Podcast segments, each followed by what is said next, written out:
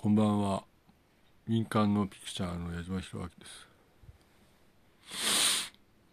まあだいぶ考えたんですがいわゆる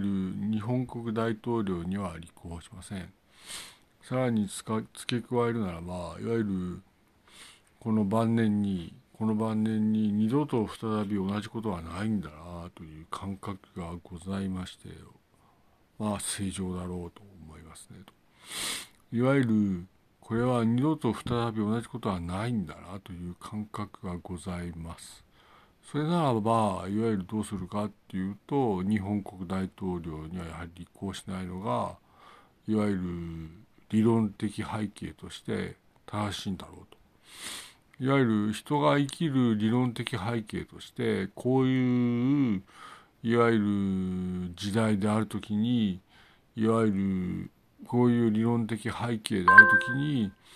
いわゆるこういう人類原理である時にいわゆる日本国大統領に固執するのはおかしいなと思うんですねと。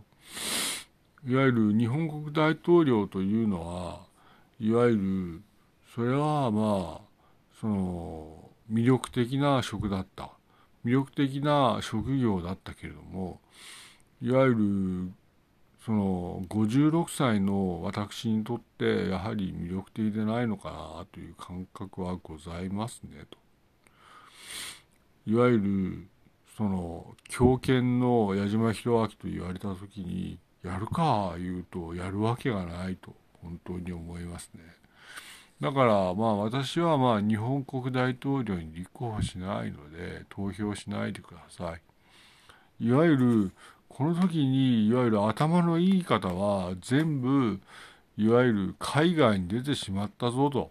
いわゆる頭のいい人たちは全部いないぞといわゆる海外に行ったぞという時になんでそのねといわゆる実時間で5年間も務めた私がねいわゆる日本国大統領をやらなきゃならないんだというのはあると。私が一番欲しかったのは日本国の安定だと。日本国が安定することがいわゆる本当に欲しかったんだと。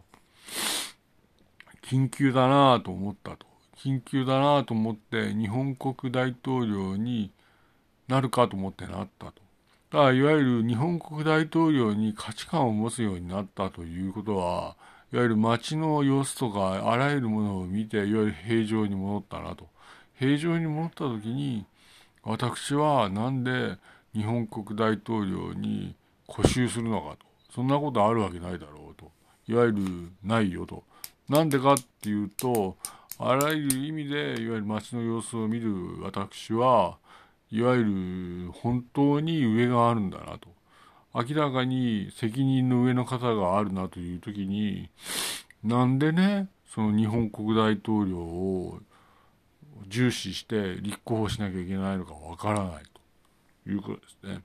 いわゆる私のいわゆる視点としてはいわゆる上がはるかにあるなという時になんでいわゆるそのいわゆるエリートたちがいわゆるいない時にいわゆるなんで日本国大統領に固執しなきゃいけないのかと全然わからないと。いわゆる先を急ぐ矢島家がいわゆるなんでいわゆるもう国内的に安定したのに日本国大統領にこだわるんだろうというと全然わからない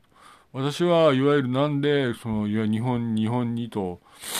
日に日にとあるいは日本国に日本国にとこだわったかというといわゆる本当にその日本が危なかったから。とだけどもいわゆる強権の矢島弘明といった時にやるわけがないと。さらに上に行くということですね。いわゆるなんでいわゆる私が国内にこだわったかというと国内が潰れるからですね。だからいわゆる国内が潰れる時に正当な継承者がいるんだったらその後継に乗るということですね。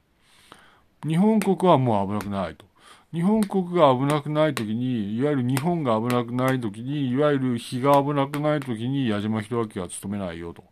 いうことですね。私に入れないでください。矢島弘明ピクチャーでした。ありがとうございました。失礼いたします。